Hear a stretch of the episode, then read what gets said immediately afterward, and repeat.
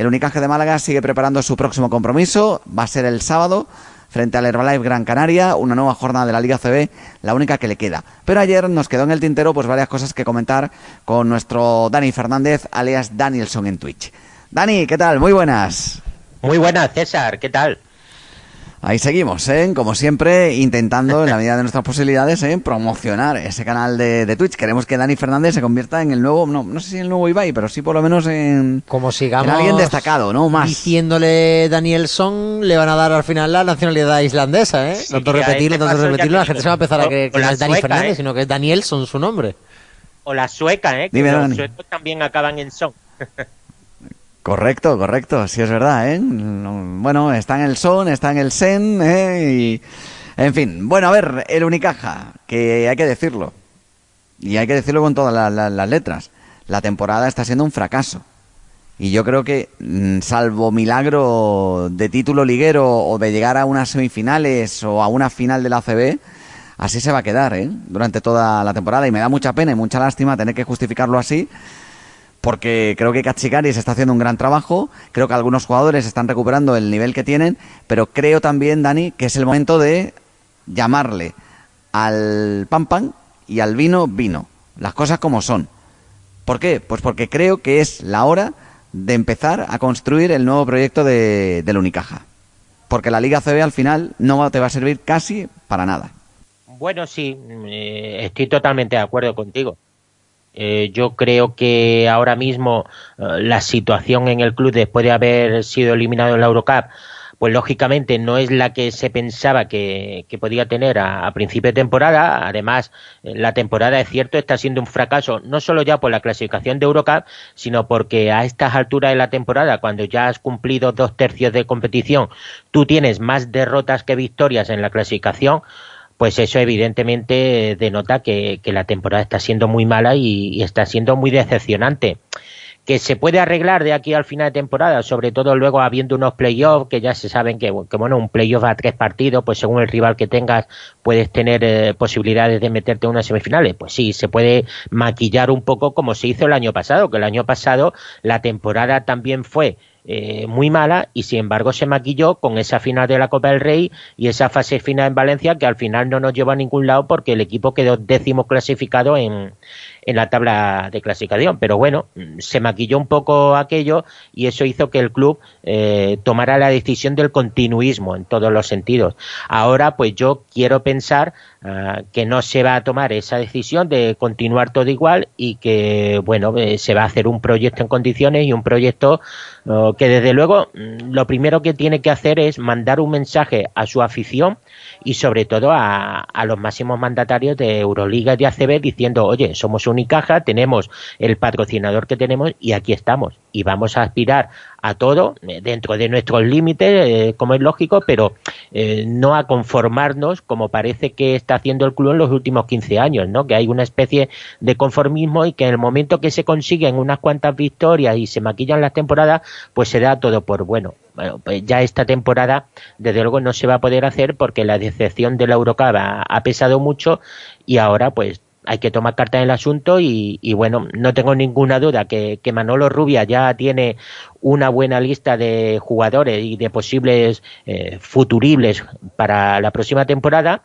Y ahora lo que tenemos que saber es qué presupuesto va a haber, eh, si Unicaja va a seguir anclado en eso de que la caja es la que tiene que poner todo el dinero y no se van a buscar ah, pues algún algunas ah, partidas extraordinarias que de alguna forma ayuden al presupuesto, que, es algo que yo todavía no acabo de entender porque en Unicaja no se buscan ese tipo de patrocinadores que pueden aportar un poquito más y sí lo hacen otros clubes y, bueno, pues vamos a ver, ¿no? ¿Qué, decisiones toman?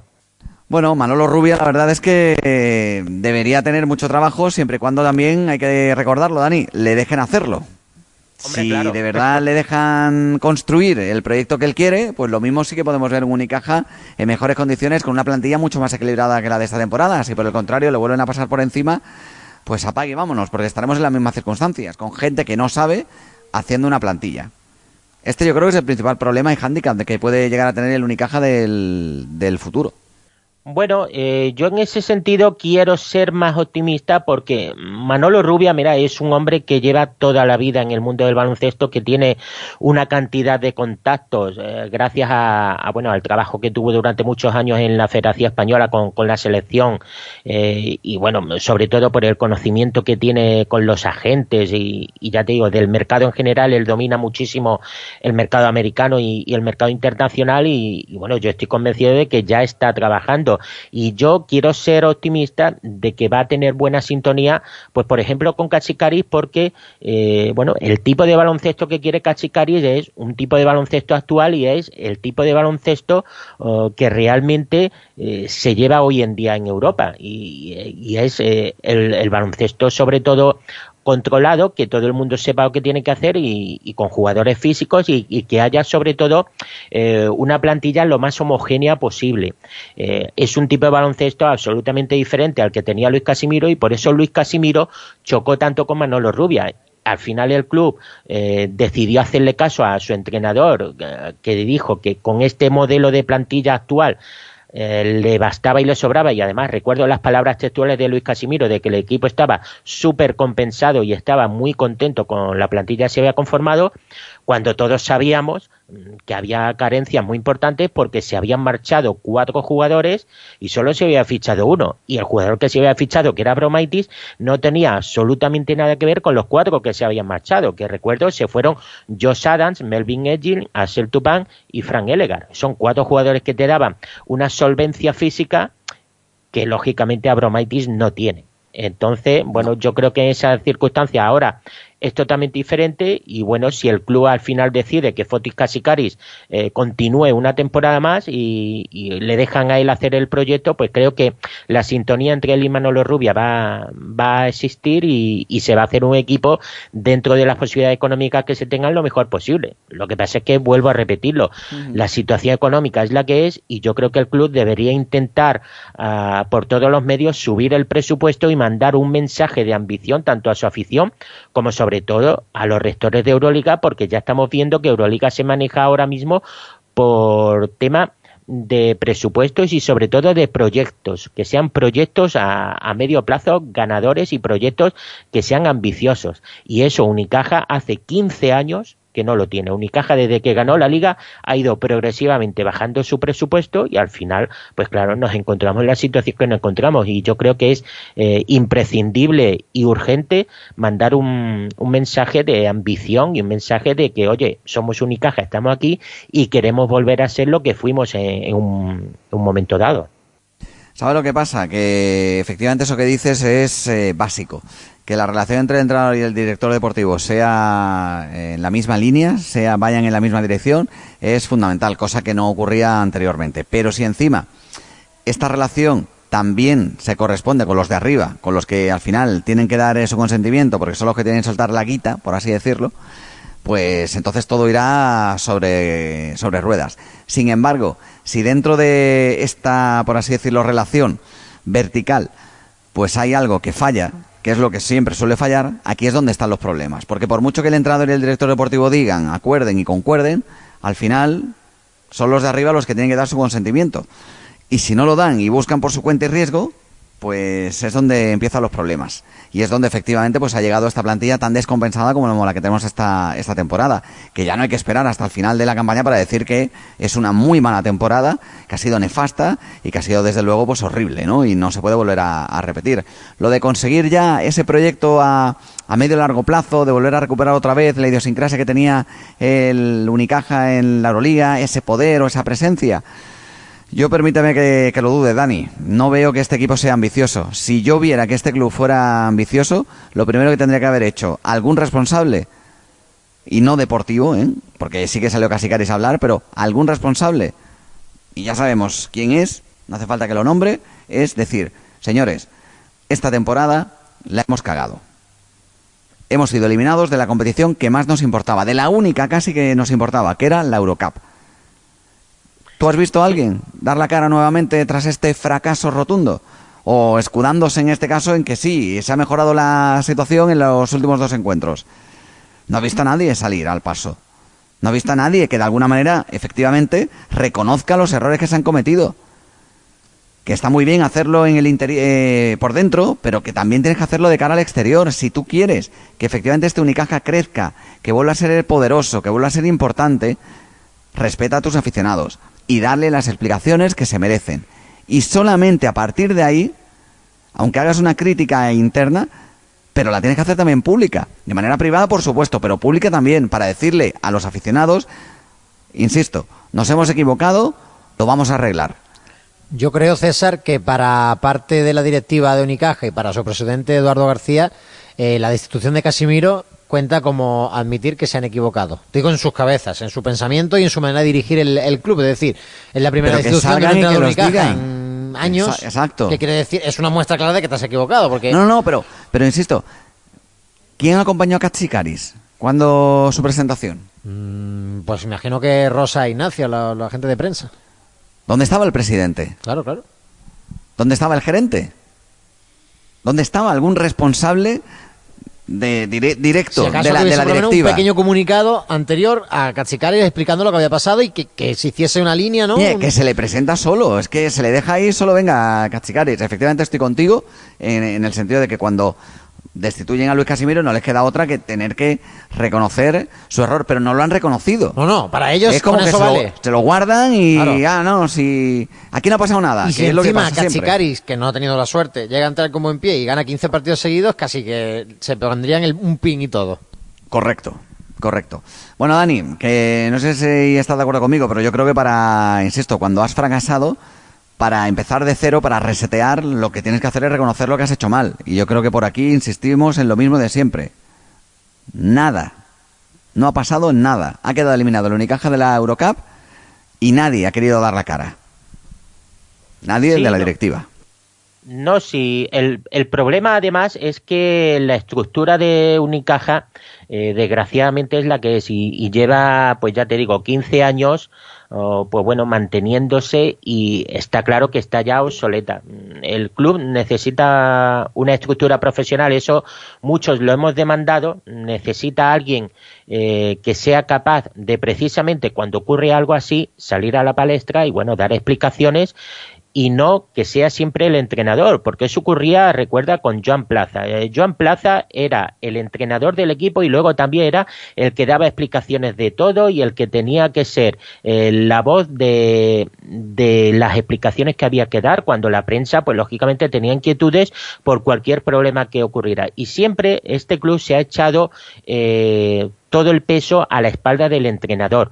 Eso, como digo, ocurrió con Joan Plaza, ocurría también en la época de Sergio Escariolo, con Luis Casimiro, pues de alguna manera también lo hicieron. Lo que pasa es que Luis Casimiro era un hombre que era, ah, pues no sé si decirlo muy buenazo o muy buena gente, pero el caso es que era muy conformista y, nunca daba una palabra más alta que la otra y tampoco daba demasiadas explicaciones, ¿no? El hombre eh, pues hacía lo que hacía y, ya está. Y ahora tenemos a Fotis Casicaris, que tengo la sensación que va a volver a repetir otra vez el modelo que tenía John Plaza o que tenía Sergio Escariolo, es decir, ser el hombre que tiene que dar eh, explicaciones de lo que ocurra, de decir los problemas que hay, de decir las soluciones que se deben de tomar y claro, en ese sentido el club necesita a alguien eh, pues con un poquito de más de rango que el entrenador, que esté a caballo entre la directiva y el entrenador y que sea capaz de dar esas explicaciones. Ese hombre no tiene por qué ser Manolo Rubia, que es el director deportivo. Manolo Rubia se debe centrar en sondear el mercado y en y en sobre todo vigilar que el entrenador y los jugadores estén contentos. Pero tú necesitas una estructura profesional que la tienen todos los clubes y que sin embargo Unicaja no la tiene, porque Unicaja, eh, vuelvo a repetirlo, se encuentra muy cómodo desde hace 15 años en esta situación y en este eh, encefalograma plano que vivimos año tras año. Y hay temporadas ah, que se han maquillado muy bien, como por ejemplo la del éxito de la Eurocup, que fue una temporada ah, bastante regularcita, pero que con el éxito de la Eurocup se tapó absolutamente todo.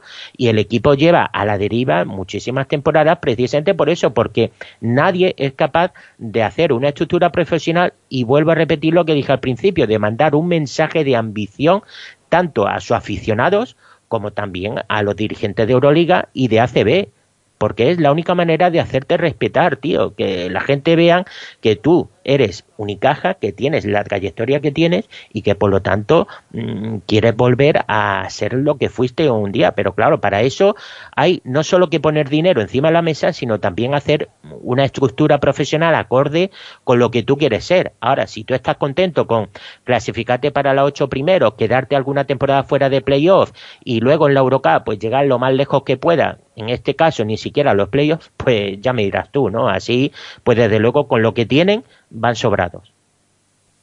De momento el Unicaja está ahí metido entre los ocho mejores, con 11 victorias y 12 derrotas. Tiene mejor porcentaje que el Baxi Manresa, que también tiene 11 victorias, pero ha jugado un partido más con una derrota a los catalanes. Y ahora, pues a ver si son capaces de aguantar de aquí a final de temporada esa, esa tesitura. Eh, llega un calendario en el que tienen que jugar contra el Barça, contra el Vasconia, además a domicilio, contra el Real Madrid también en el mes de mayo, en las últimas jornadas. En fin, que le queda la verdad es que un calendario de, de AUPA, empezando por el Herbalife Gran Canaria que no es que esté siendo gran cosa esta temporada, porque está todavía peor que el Unicaja, pero vamos, para dormirse los laureles está el, cuadro malagueño, que insisto, ahora por lo menos va a tener cierto descanso competitivo, va a poder mejorar en los entrenamientos porque va a tener un partido casi cada semana, ¿no? Eh, salvo esta, que va a tener que jugar el sábado y el martes, y luego otra vez el sábado, pero luego sí, un partido casi cada semana, algo desconocido, que va a servir, por ejemplo, yo creo, Dani, para elevar el nivel o por lo menos eso espero, de jugadores que a nivel físico han podido descansar estos últimos días, tipo Darío Brizuela o Alberto Díaz, o incluso también para que eh, mirando al futuro, pues pueda haber una rotación en la que puedan entrar algunos jóvenes. De ahí por eso te decía que a lo mejor es el momento para darle menos minutos que te digo yo a los Abromaitis o Dion Thompson y darle más minutos pues a Rubén Guerrero o a Enzosa para que sigan progresando o incluso, ¿por qué no?, hasta Pablo Sánchez, que en los minutos de los que ha estado no lo ha hecho nada mal, nos ha dado buena impresión. Bueno, eh, estaba comentando antes, lo que pasa que creo que no me escuchabas, eh, cuando hablabas del partido contra Gran Canaria, eh, primero, mucho ojo contra Gran Canaria, porque sí, es cierto, ves la clasificación y está por detrás nuestra, pero el Gran Canaria de ahora no tiene absolutamente nada que ver con el de principio de temporada. Gran Canaria ha cambiado seis jugadores, es decir, más de la mitad de la plantilla.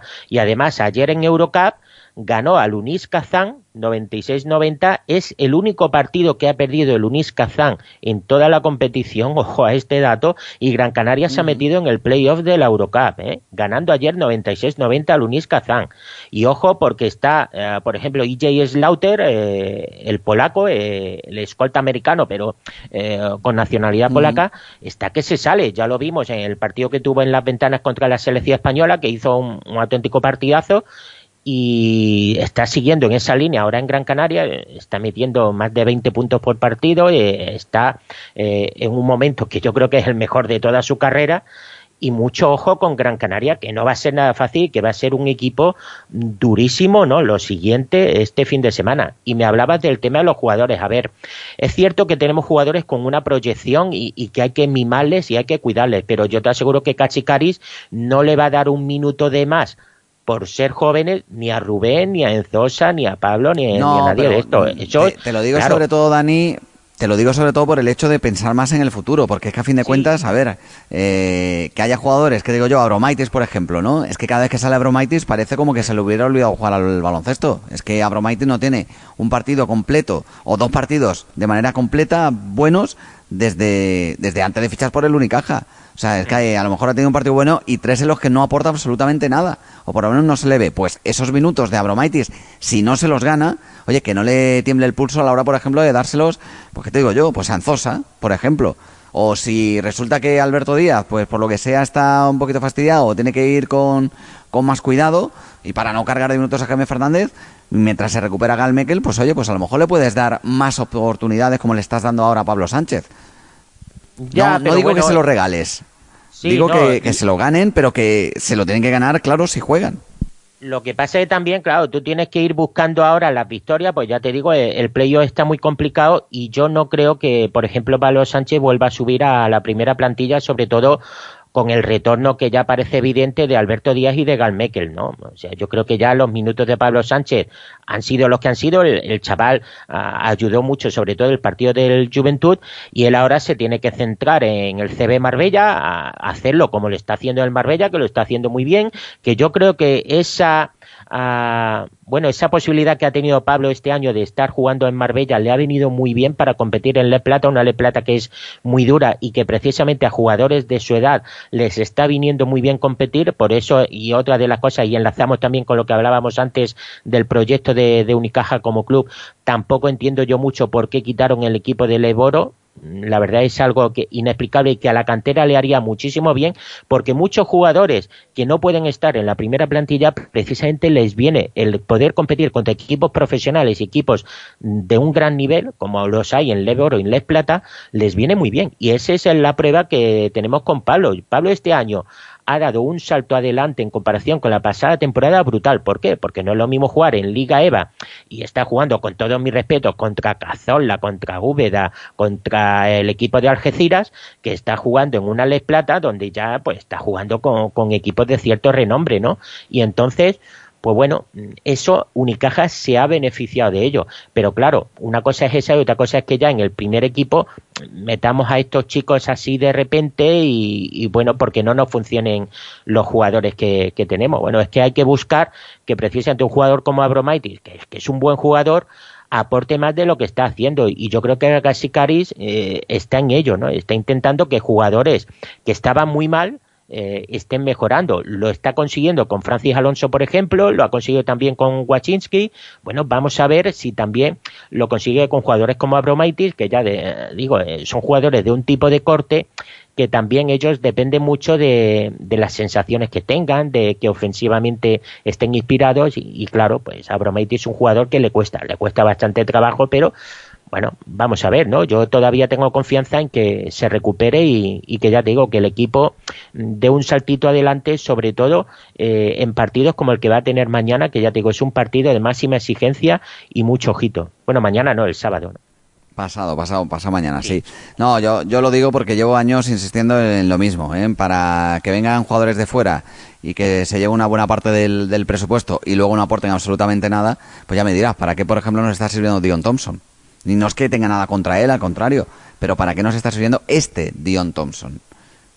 ¿Para qué? ¿Para qué nos sirve Abromaitis? Entonces, pues yo creo que eh, en la próxima temporada o el próximo proyecto de, del Unicaja, eh, sabiendo que va a haber dificultades económicas en el sentido de que no se va a poder gastar mucho porque ni va a haber ingresos y todavía no se pueden abrir las puertas del Carpena como, como ojalá se pudiera y por tanto por ahí se pierde mucho dinero o se pierden muchos ingresos, pues oye, apostar de verdad por jóvenes de la cantera a los que se les pueda dar la responsabilidad, no regalándoselo, pero si demuestran, por ejemplo, Comenzosa que la están rompiendo, pues que tengan sus minutos, no 10 o 15, sino 20 o 25, y que aquellos que se vengan de fuera o que vengan de fuera o que se fichen de fuera, esos de verdad sean diferenciales en el sentido de que, oye, prefiero tener un jugador de un millón de euros al año y dos o tres canteranos que no, dos o tres jugadores de 400.000 euros y un canterano.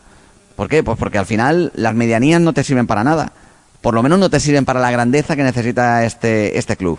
Y si encuentras algún canterano que de alguna manera te pueda hacer pues lo que está haciendo en Zosa, pues entonces por ahí sí que puedes encontrar ese tesoro de, crecer a partir de ellos, ¿no?